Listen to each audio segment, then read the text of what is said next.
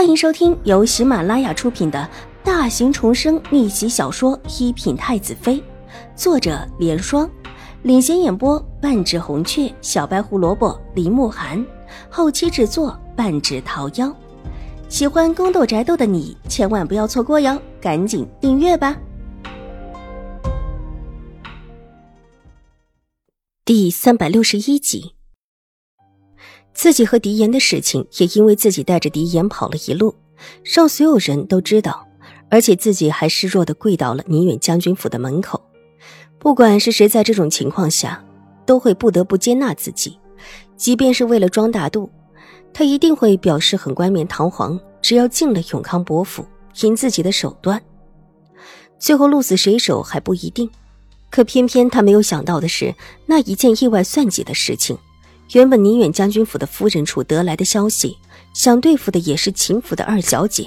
后来因为秦玉茹坏了自己的名声，再加上看到秦婉如实在不出色，根本就不可能对自己有什么阻碍，就把这事儿瞬移到了秦玉茹的身上。这事居然被拆穿了，但这又如何？只要自己一口咬死，管事的自己再认下此事，就不可能和自己真的有关系。宁采仙的手段自己很清楚，凭着这一些要求一个进永康伯府的机会不难。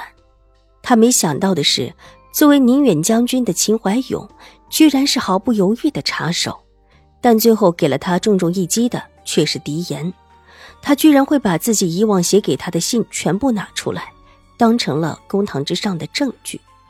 从小在宁府长大的宁采仙，知道官场之上的一些弯弯道道。文官的一些行为，在他看来，跟后院的手段没有多少差别，但他不了解武将，武将出手那是一击必中，这使得他错估了秦怀勇的性子，又高估了狄言所谓的深情。宁采仙离开了，因为病得不堪救治的理由离开了牢房。宁采仙是宁府世子女的身份，又没有出什么人命官司，原本也是罪不至死。也就是名节大如天，家族里的人不堪忍受如此污名，让这个女子自行了断，为其他宁氏女求一线结烈罢了。宁采仙死了的消息是在宁采仙离开牢房没几天之后传出的，一时间说什么的都有。虽然大家都说是病死的，但私下里都猜到了，肯定是宁氏一族为了自家族女名节逼她自尽。不管如何说。宁采仙死了的消息和他之前与狄言的那场闹剧的整个京城的人都知道，不过人死如灯灭，也有表示他可怜的。说起来还是狄言，是他始乱终弃，才使得宁采仙落到这种地步。也因为他死了，许多对于宁府不好的风向慢慢的转了过来。一个已死的女子，比起现在还在享受荣华富贵的另外一个人来说，真的算不得什么。有些事情就是如此，人死了还有什么可说的？许多人表示对已死之人是一种宽容。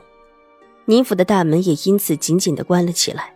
起初还有几个看热闹的人，后来发现也没什么热闹可看了，就全散了。宁采仙的葬礼也是草草的了事的，没有人注意到，就在宁采仙葬礼的那一天晚上，有一顶小轿从宁府的后门离开。跟着小轿的只有一个婆子，一个丫鬟，之后便融入了茫茫的夜色中。谁也没有想到，那个在众人眼中已死的人，以后会再次出现在众人的眼中，会再次踏入京中这一片霍乱之地。秦婉如得到宁采仙死了的消息之时，正在华光寺的问心路上。之前到华光寺的时候，因为陪着老夫人和水若兰。没有走上这条路，稍微的调整了一下之后，便带着玉洁两个重新的走起了那条问心路。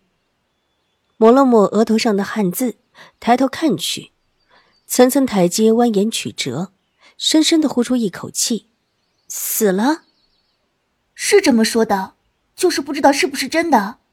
方才过来的时候，奴婢看到段嬷嬷，她这么说的。你觉得呢？